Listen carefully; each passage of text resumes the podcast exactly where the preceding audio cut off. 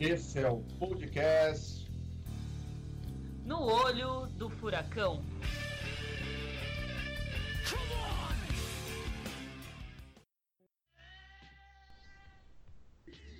Saudações ouvintes, bem-vindos ao seu Semanário do Caos. Vocês não estão tendo ilusões auditivas. Aqui é o meu dia mais feliz nesse podcast, porque hoje temos conosco aqui a nova membra do nosso Furacão, Alice Carvalho, a poderosa gaúcha. E aí, Alice, tudo bem? Dá oi pra galera. E aí, gente, tudo bem? Tô um pouco nervosa, primeira vez no podcast, mas vamos que vamos. Vai ser tudo excelente. E comigo aqui hoje, entre os vários rapazes disponíveis, estamos com o revolucionário capixaba, Ricardo Nespoli. E aí, nem sempre é bom ser minoria, mas é ótimo ser minoria num podcast com duas mulheres. Muito bom, Rica, muito obrigada. Agradecemos e podemos já partir diretamente para a nossa primeira notícia. Manda aí. Cervejaria gaúcha com temática negra sofre ataques racistas ao iniciar financiamento coletivo. Então, a Fábrica Cervejeira Negra, que é uma empresa aqui do Rio Grande do Sul, tem a proposta de ser uma iniciativa de empreendedorismo preto, fundado por dois irmãos, né, que tem um interesse comum por cerveja artesanal e que, inclusive, vê pouca representatividade nesse setor, é, sofreu alguns ataques nos últimos dias, né, devido a toda a diminuição das demandas aí dos produtos durante a pandemia do coronavírus, foi se aberta então uma iniciativa de financiamento coletivo para que a cervejaria pudesse continuar existindo, que pudesse é, ampliar, inclusive, a sua produção. Acho que é importante dizer um pouco da proposta da cervejaria, né, que é justamente de resgatar uma ancestralidade negra através de algumas figuras históricas brasileiras, através dos rótulos de cada cerveja, né? Então, cada cerveja tem uma marca, tem um design é, especial que tem como ideia preservar e valorizar a memória, o legado de importantes nomes para a população negra brasileira. E aí, então, elas estampam as latas e as garrafas. E devido, então, à diminuição dessa demanda, como eu disse anteriormente, para o projeto continuar existindo, se criou esse financiamento coletivo. E aí, na internet, diversas pessoas foram solidárias a esse processo, fizeram sua doação, fizeram sua divulgação, mas também a cervejaria sofreu muitos ataques por conta da branquitude, né? E alguns comentários, inclusive, foram bem pesados. Teve gente que falou que, enfim, cerveja não é para preto, que talvez o nome da cerveja não fosse é muito significativo, assim como a sua proposta, porque o nome também se refere a um pouco como eles querem fazer essa divulgação e principalmente como eles querem colocar a potência de pessoas negras estando à frente de seus negócios também possa ter. Algumas pessoas também, durante esses ataques, fizeram inclusive referência a Marielle, né? Falando que talvez é, uma cerveja feita por pessoas negras pudesse vir furada, tal como a, a nossa companheira que foi brutalmente assassinada, né? Eu acho que esses tipos de comentários colocam como a branquitude ela pode ser cruel, para a população negra brasileira, né? Eu acho que é uma falta de sensibilidade muito grande para as pessoas negras que durante a pandemia estão passando por um processo muito difícil de se manterem, é, de manterem sua própria sobrevivência mesmo, né? Dentro desse caos todo, infelizmente nós somos a população mais atingida por conta de todos os processos que a pandemia vai trazer para a população brasileira. E também eu acho que parte de um desconhecimento da historicidade da própria cerveja, inclusive, né? Se a gente pensar de onde veio a cerveja lá do Egito, né? De toda a sua é, historicidade, a população negra ela tem aí um processo muito significativo, né? De construção é, dessa bebida e o quão cruel a branquitude pode ser nesses momentos, inclusive de extrema vulnerabilidade da nossa população brasileira, especialmente a população preta que está passando por é, dificuldades alarmantes, né? E o fato dessa cervejaria também ter um posicionamento social antirracista, né? É, faz com que esses comentários sejam cada vez mais cruéis. Inclusive, há algum tempo atrás, a cervejaria Implicantes também enfrentou algumas dificuldades que foi desde o fechamento de uma sede física, né, justamente por se posicionar contra o racismo e também negativas de empréstimos e instituições financeiras para que durante esse, esse momento de pandemia ela pudesse se manter. Eu acho que essa hegemonia branca, né, faz com que todas essas imagens caricatas, todos esses termos pejorativos relacionados a nós, pessoas negras, é, sejam uma continuidade muito grande, que sejam e que demonstre que é realmente muito difícil a gente quebrar esses discursos e que pequenos processos, né, que pequenas iniciativas mesmo que não afetem de maneira estrutural nossa sociedade, elas podem ser muito significativas para uma população e podem, inclusive, colocar aí as mais disparidades que é, existem e a importância da luta antirracista no atual contexto que a gente está vivendo politicamente. Cara, pois é. é... Primeiro, né, assim, a, a elite brasileira relega o povo negro a trabalhos é, enfim, sul, é, inferiores, né? Assim, é, é, a grande. Ah, não, a gente não gosta de fazer alguma coisa. Aí, beleza. Aí o cara se esforça, a galera entra e começa a tentar entrar no mercado, começa a tentar. E pô, e a elite brasileira não aceita, cara. O povo branco do Brasil simplesmente não admite que existam pessoas negras bem-sucedidas, né, cara, no país. Isso é muito surreal. É, bem recentemente teve um outro caso é, de uma menina dubladora, Fernanda Ribeiro, ela é, dublou vários personagens da Disney, é uma menina negra, 18 anos, várias princesas da Disney e tal. E ela postou na rede social ah, todos os trabalhos que eu fiz. E veio uma enxurrada de comentários racistas nesse sentido, tipo de ah, você não fez isso, você sonhou que você fez isso, você não tem perfil de princesa, até parece que você trabalhou para Disney. É isso, porque, tipo, realmente a. A população branca, do, eu comecei falando de elite, mas agora eu vou falar, generalizar um pouco mais, né? Porque não precisa ser exatamente da elite para ter racismo, enfim, a população branca do Brasil não admite, cara, que, um, que o povo negro esteja é, seja bem sucedido de qualquer forma, né, cara? Mesmo que seja de fama, enfim, qualquer coisa. É, qualquer coisa que se faça vem. É, tem poréns, né? Então, o caso da Marielle, inclusive, é, é assim, é revoltante, dá vontade de chorar, na verdade. Assim, a, a Marielle, eu acho que hoje, ou ontem, fez, faria 41 anos, né? E aí a gente fazer, as pessoas até hoje fazerem gracinha no sentido ah, de furar, velho. É porque assim, é, é uma falta de humanidade, assim, que eu não consigo. Não, eu não consigo compreender. É, é, bem, é bem difícil mesmo, até pensar um pouco sobre isso.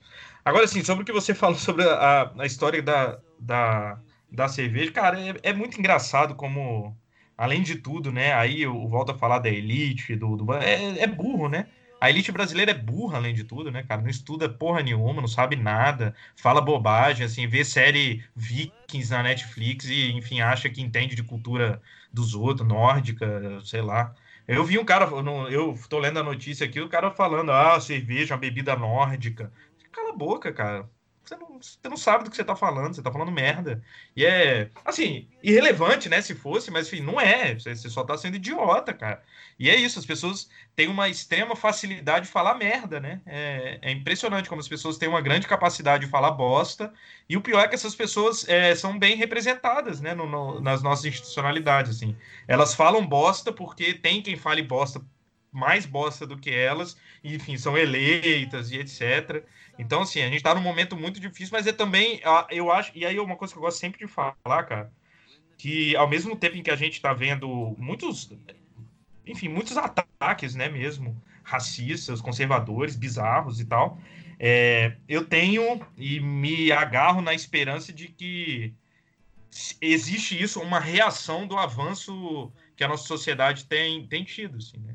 A gente está avançando nas pautas raciais, a gente está avançando nas pautas de gênero, a gente está avançando nas pautas LG, é, anti-LGBT-fóbicas. Então, assim, e essas pessoas estão desesperadas, porque elas estão vendo os privilégios dela indo embora.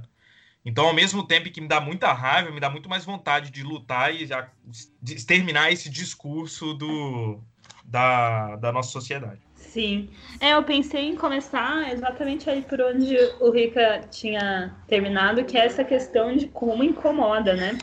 De como vai incomodando cada vez mais o fato de terem é, pessoas negras, de terem mulheres em posições de destaque. Isso tem a ver também com as lutas, com o avanço das lutas. É muito louco, porque na verdade toda essa questão do empreendedorismo é uma coisa que supostamente o capitalismo estimula, mas só alguns sujeitos, né, é, poderiam estar inseridos ainda nisso, que eu também acho que às vezes é, é, enganador, né? Uma cervejaria como essa, por exemplo, poderia dar certo e não resolveria os problemas do povo negro, mas não vai dar certo, porque além de tudo existe é, esse racismo, existe os processos de racismo, existe tudo isso. Eu acho que é bem interessante que a cervejaria tenha pensado em não só ser uma empresa, como, nessa, como tenha pensado nessa questão de se posicionar politicamente do ponto de vista da própria visibilidade, né? Então, cada cerveja tinha um rótulo de uma pessoa e etc. E é impressionante que isso mostra como as figuras eh, negras, como as figuras do movimento negro são odiadas pela, pela população racista, né? Pela população branca. É, é impressionante. Esse, esse, esse, repetir esse da Marielle é um absurdo, assim, esse tipo de coisa ser falada, né? É, acho que a gente está num momento muito forte de, é, é, assim, de, de chegar num, assim, num, acho que a gente está num momento de limite, assim, das pessoas, eu percebo um movimento negro, a população negra, de estar tá no limite de suportar certos processos históricos que continuam acontecendo. Eu acho que as mobilizações dos Estados Unidos, eu acho que toda essa coisa de derrubar estátuas e tal, são todos reflexos do movimento se desenvolvendo e de é, das pessoas se tocando, né, do quanto é absurdo o, o racismo estrutural, né, da, da sociedade capitalista mundial, assim, acho que tem uma uma percepção disso e é uma, uma certa resposta das, das, populações brancas e racistas de ficarem mais violentas, né? Então tem uma certa, é, uma certa reação ainda mais violenta, ainda mais racista. Eu tenho essa impressão, né?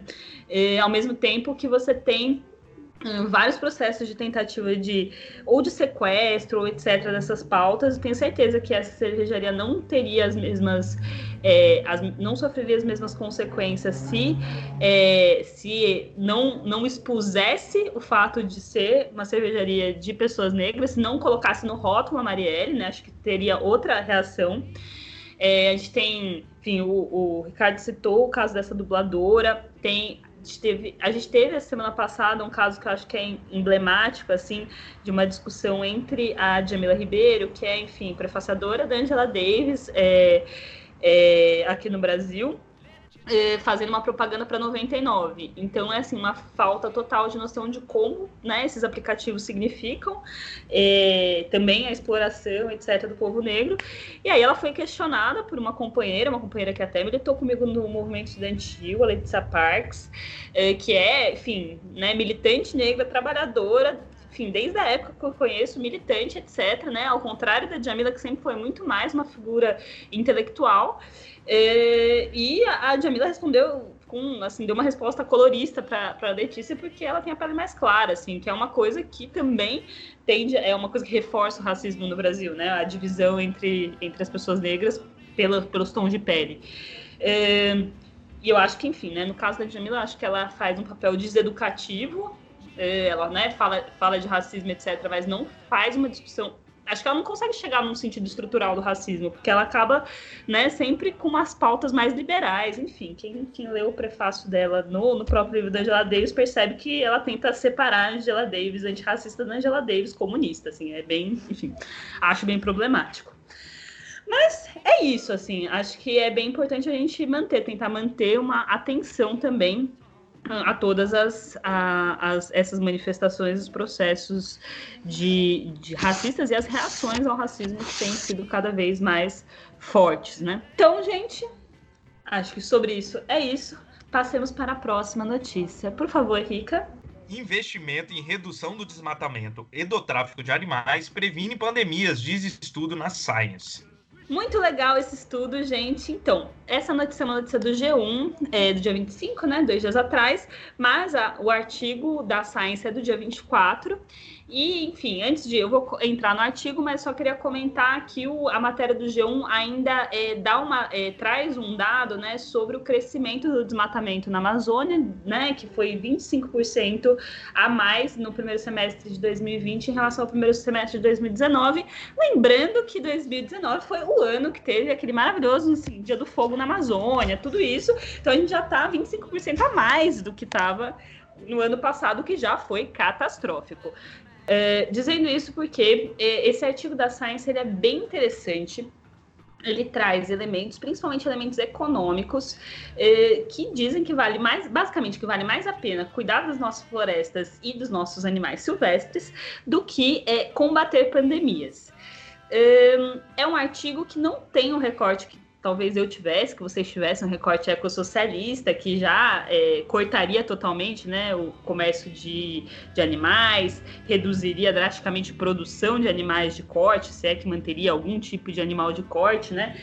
É, mas, apesar disso, eu acho que ele é interessante porque ele é um artigo reconhecido pela comunidade científica, de uma revista reconhecida pela comunidade científica, e ele traz alguns elementos bem legais sobre é, essa, essa necessidade de conter novas pandemias a partir do controle é, ecológico, né, de certa forma.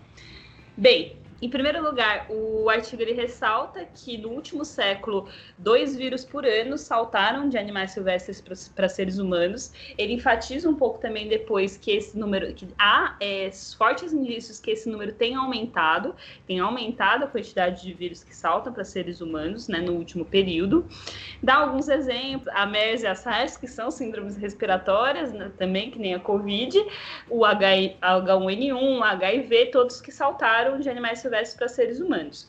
Eh, esses vírus eles se infectam por contato direto, entre o contato direto por silvestres ou contato mediado por animais de criação também, entre esses animais silvestres e animais de criação seres humanos, né, nessa cadeia.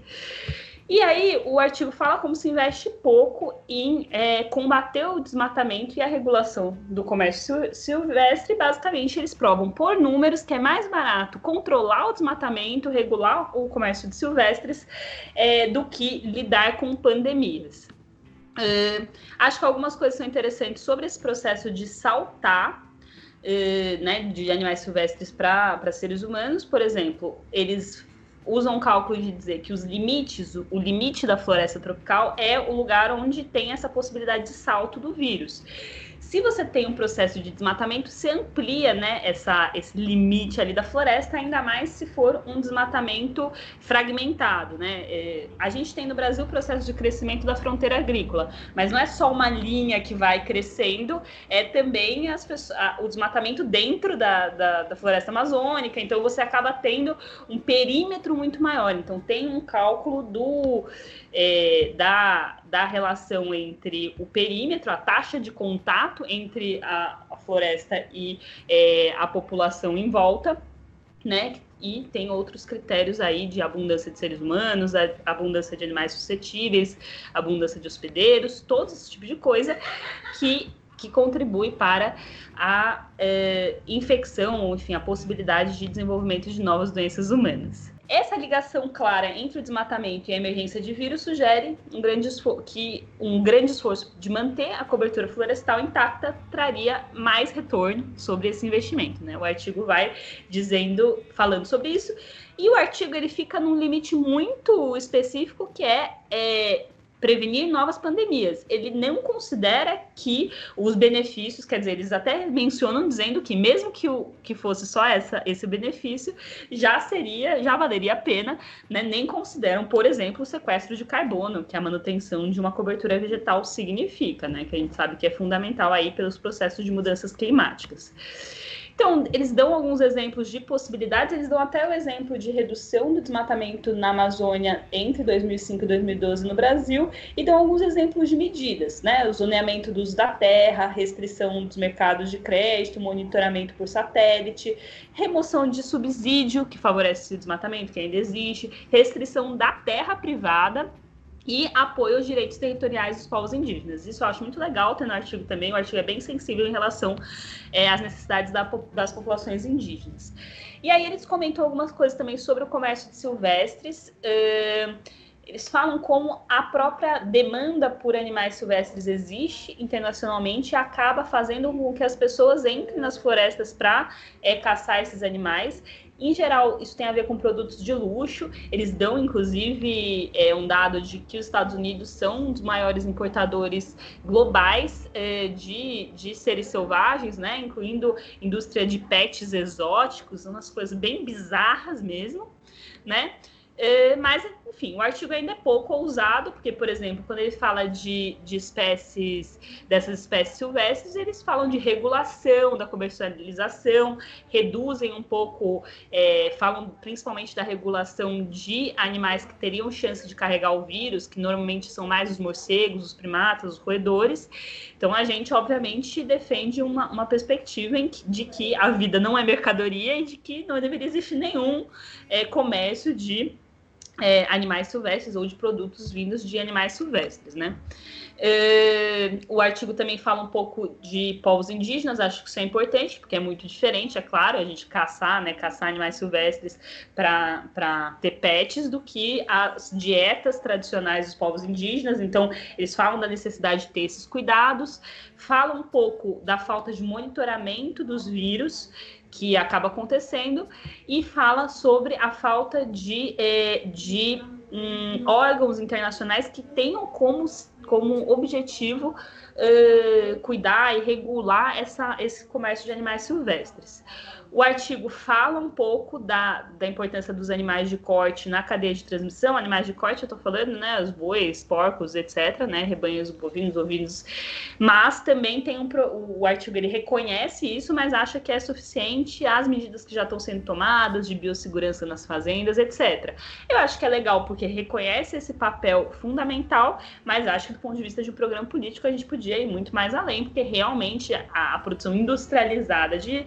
É, animais é uma coisa que traz problemas de saúde pública gigantescos, além, aí, se a gente não for contar os elementos relativos à crueldade animal e à destruição do meio ambiente que são envolvidas na pecuária.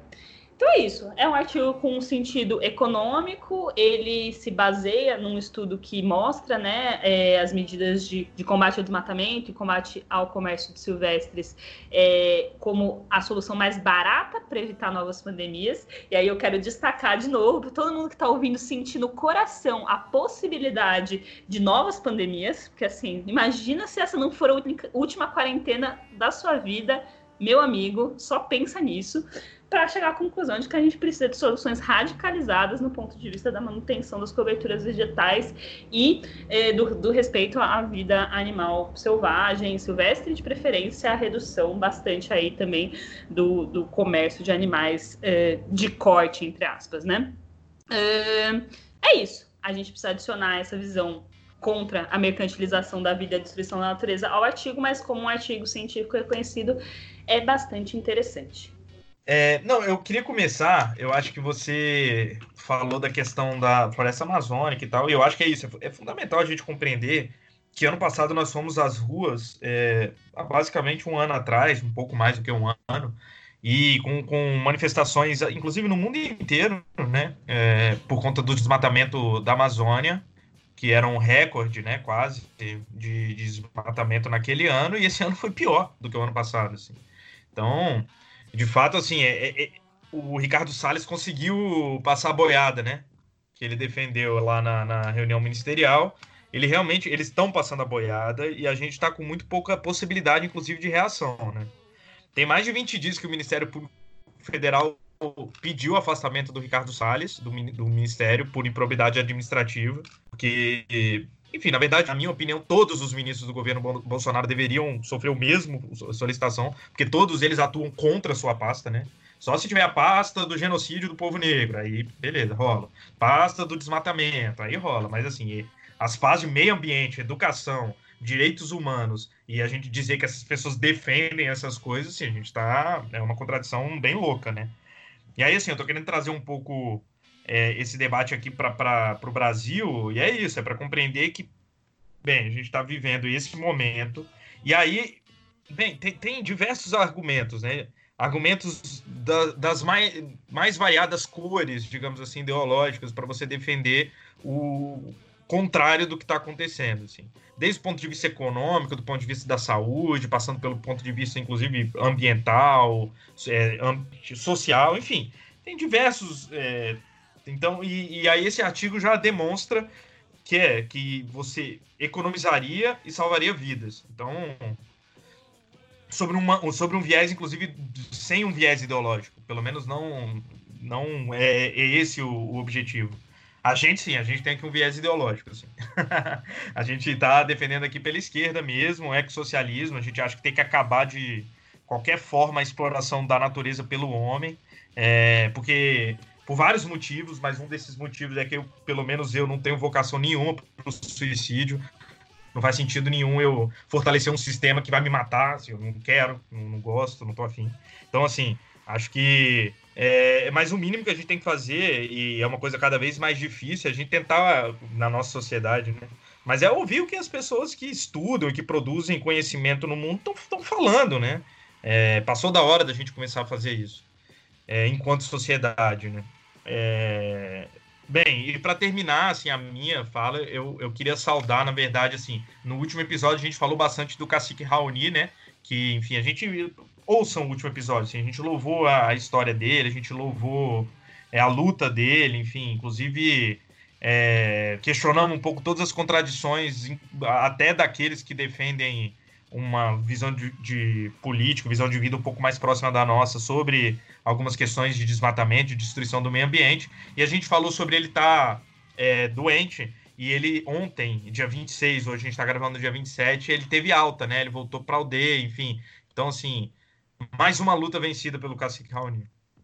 Acho que essa notícia assim, é importante para a gente pensar vários aspectos da nossa luta, né? Acho que não tem como a gente fazer uma análise minimamente qualificada se a gente não pensar nessas relações que nós, né, enquanto seres humanos, temos com a natureza, com a própria sociedade, enfim, com todas as formas de vida, assim.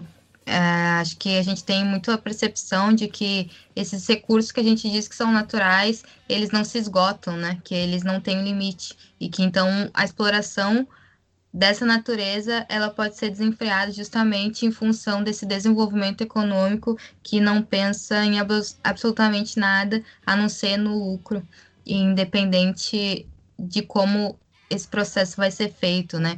Eu pensei muito numa, numa perspectiva, enquanto profissional de saúde, da necessidade justamente da gente pensar nesses meios de prevenção e promoção de saúde, né? Eu acho que quando a gente pensa na prevenção, a gente consegue fazer esse, esse resgate, a gente consegue produzir conhecimento para salvar as vidas e, e não tão somente ficar nessa reparação de danos, né? Mas pensando numa perspectiva de redução mesmo desses danos que são tão necessários, né?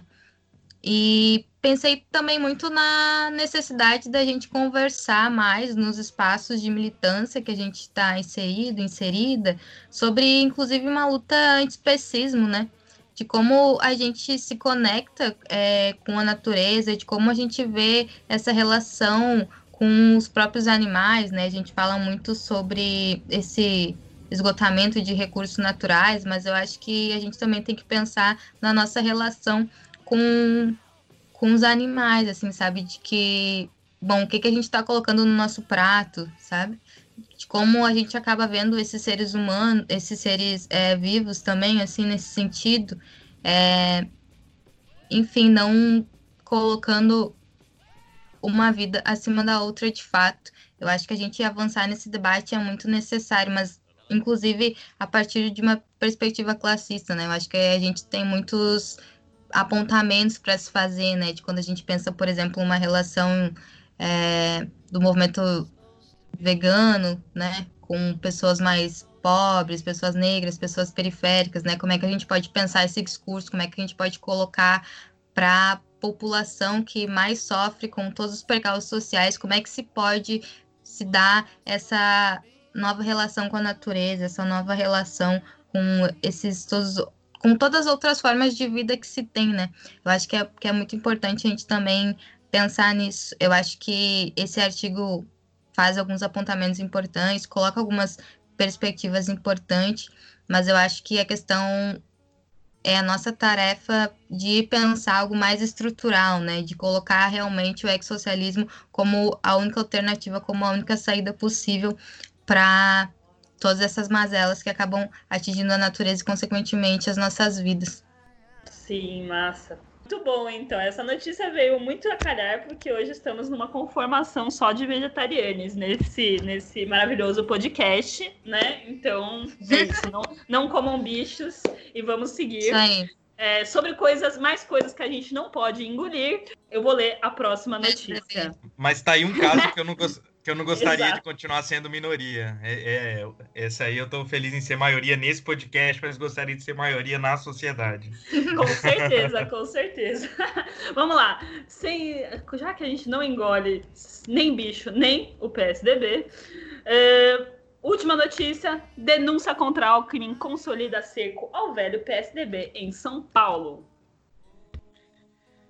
Não, é isso, né? A Lava Jato finalmente chegou no PSDB, né? Com um atraso, assim, de anos, mas enfim, chegou no PSDB, dando um pouco de dificuldade, inclusive em alguns discursos, né? Sobre, é, sobre enfim, o combate à corrupção no Brasil. É claro que a seletividade ela é óbvia no momento que acontece, né? Até piada. Você assim, ah, espera o PSDB ser destruído eleitoralmente e agora começa a atacar não somente o PSDB, mas como os adversários do Dória no PSDB, né? Assim, a gente não pode ir na inocência também, né? Assim, é claro que há uma briga colocada dentro do partido, é, enfim, algo que, bem, chegou e aí deixou, chegou nos dois principais expoentes do PSDB dos últimos anos, que é o Serra e o Alckmin, né? Os últimos candidatos a presidente, antes do Aécio, né?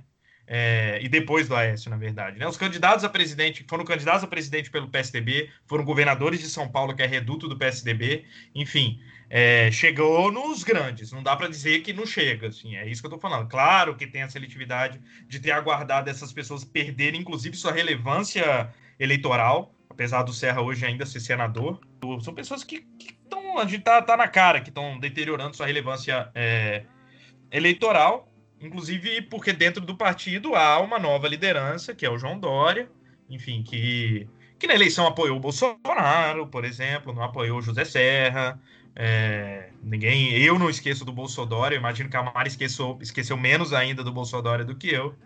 É, mas enfim, são figuras que foram importantes assim na política brasileira que, que estiveram, foram grandes expoentes dessa, dessa disputa que teve dois lados por muito tempo entre o PT e o PSDB, e não à toa a Lava Jato destruiu basicamente as possibilidades de, de, de construção de um partido, está tá fazendo o mesmo com outro, e nesse sentido a antipolítica, contra política aí acaba nadando de braçada, né? É... Bem, uma coisa. Eu estava ouvindo, acho que. Acho que foi um podcast do Café da Manhã, da Folha, de São Paulo. O cara fez umas análises muito ruins em várias coisas, na minha opinião, mas teve uma coisa que ele falou que eu acho que é importante e que não pode ser desconsiderada, de que o PT tem o Lula e o PSDB não tem. Né? O PSDB não tem nenhuma figura que se assemelhe ao que é o Lula. Então, por isso, o PT ainda consegue construir. Eu falei destruir eleitoralmente, mas assim, os petistas que nos ouvem vão rir da minha cara. Destruir, a gente tem a maior bancada do Congresso Federal, e vocês que, são, que só tem 10, né?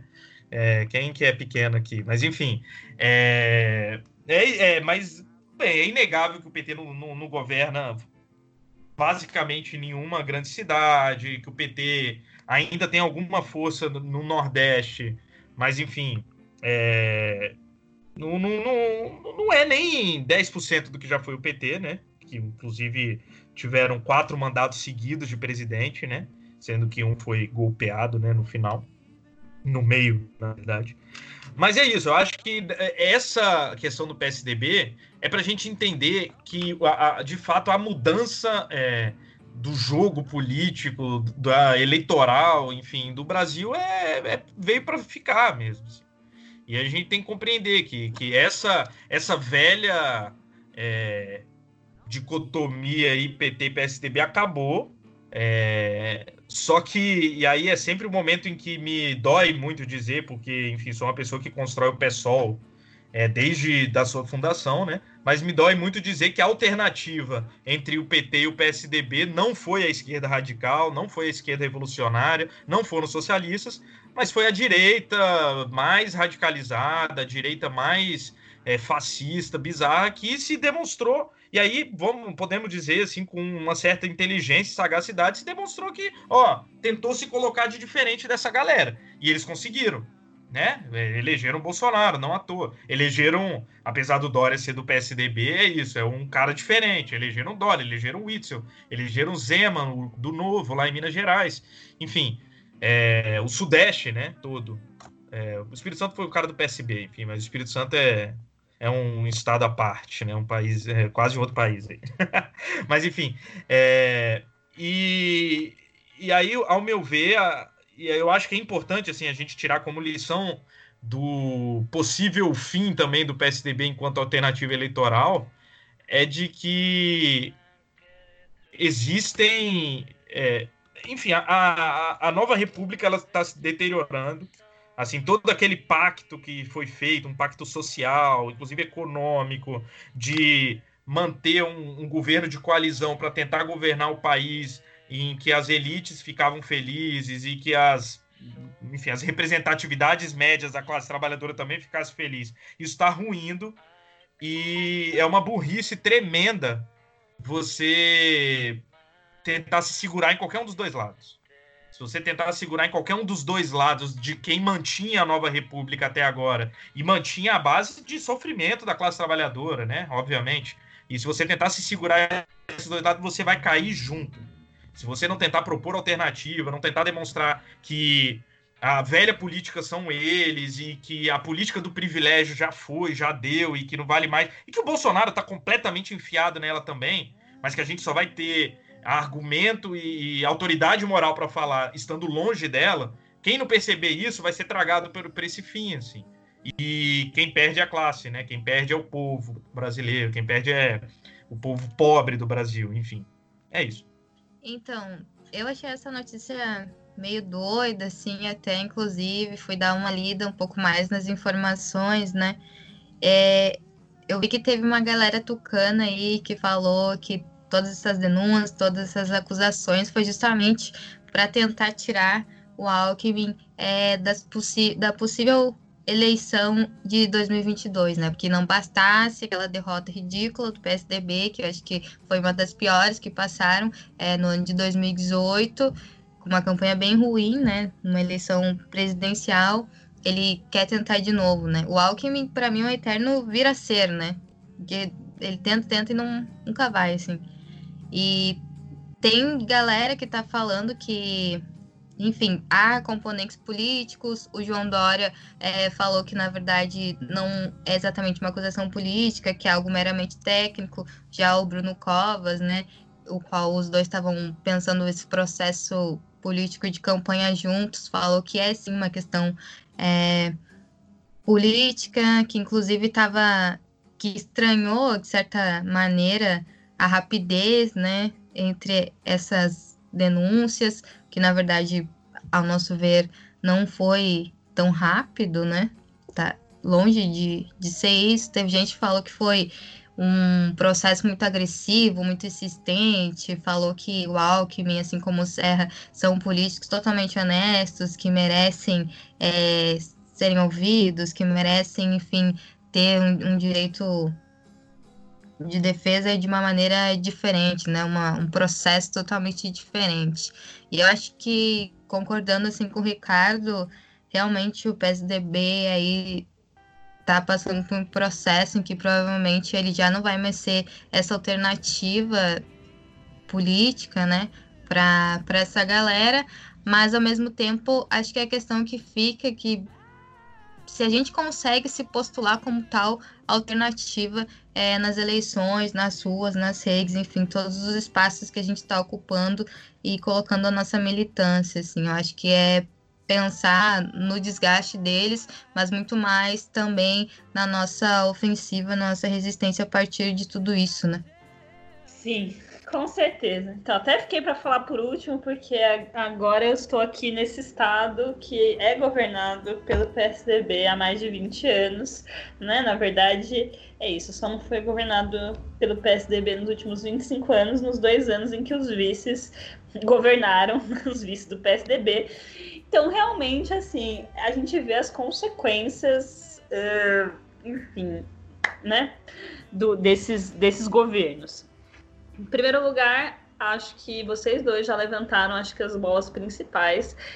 Existe uma ideia que o PSDB e o PT, dentro né, do, do esquema da, da república pós, pós ditadura militar civil militar era né um, fosse ficasse fazendo uma algum tipo de alternância ali fizesse o papel que né um, quase um bipartidarismo etc rolou, rolou muito isso e em São Paulo, né? Isso nunca chegou. A gente tem um estado realmente governado há muito tempo e é interessantíssimo que a denúncia diga a respeito a verbas de campanha, né? Porque afinal de contas, aparentemente, eles não governam uh, São Paulo há 20 anos de graça. Uh, eles governam São Paulo há 20 anos também comprando um pouco essas eleições. Sobre ser rápido o processo, eu até fui olhar as datas de novo, porque as pessoas são totalmente retardadas, né? São é, referem-se a fatos de 2010, de 2014.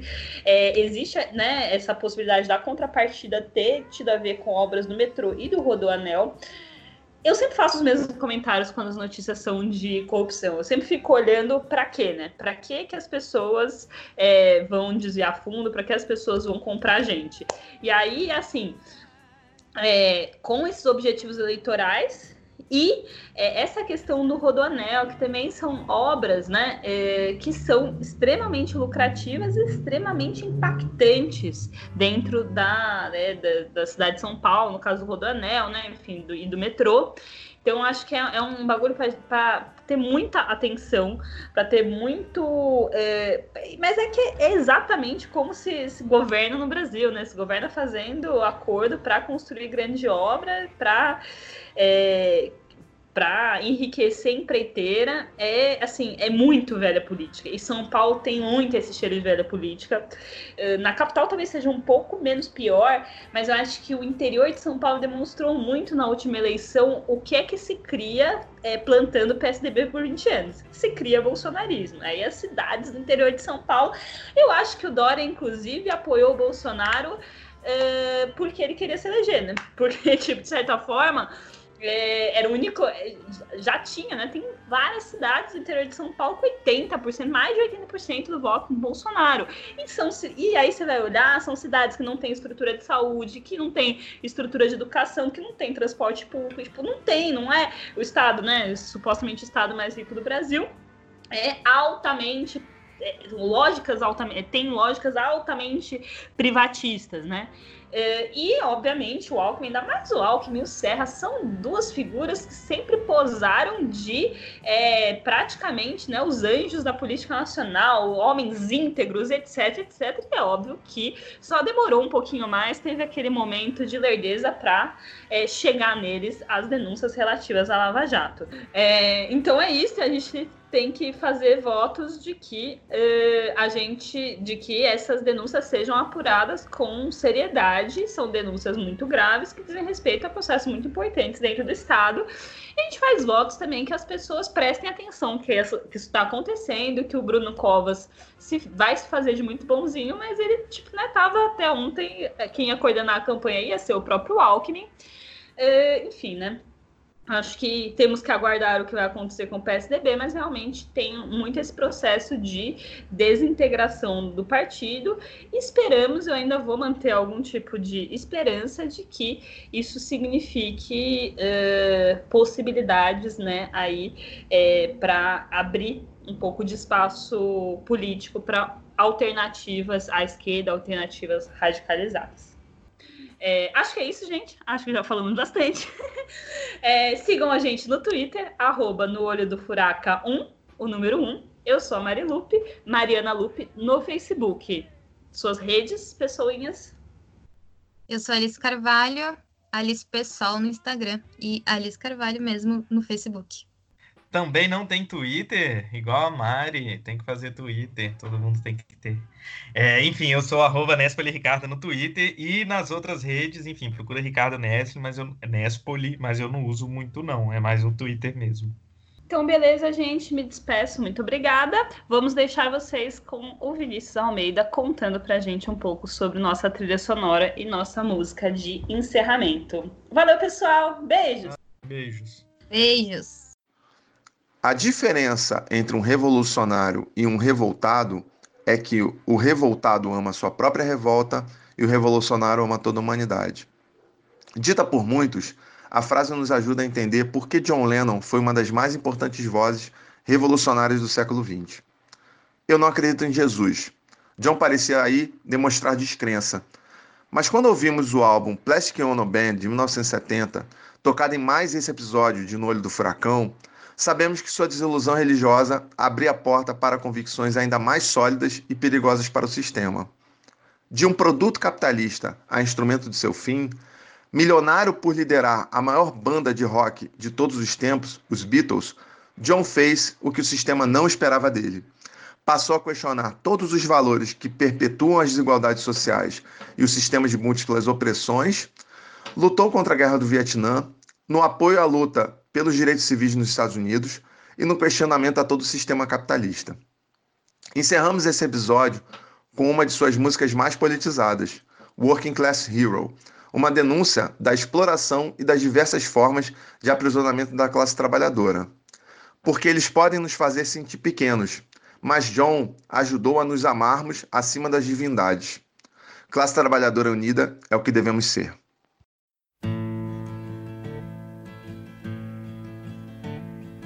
Soon as you're born, they make you feel small.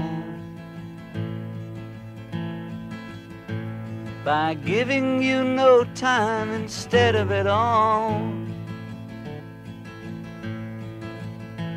Till the pain is so big you feel nothing at all. A working class hero is something to be. Working class hero is something to be. They hurt you at home and they hit you at school. They hate you if you're clever and they despise a fool. Till you're so fucking crazy you can't follow their rules. Working class hero is something to be. A working class hero is something to be. When they've tortured and scared you for 20 odd years. Then they expect you to pick a career. When you can't really function, you're so full of fear.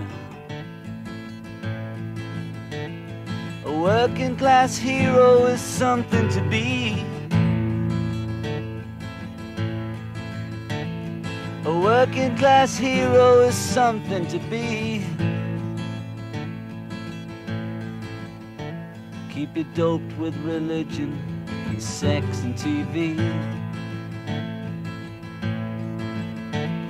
You think you're so clever and classless and free. but you're still fucking peasants as far as I can see. A working class hero is something to be. A working class hero is something to be. There's room at the top, they are telling you still. But First, you must learn how to smile as you kill. If you want to be like the folks on the hill. A working class hero is something to be.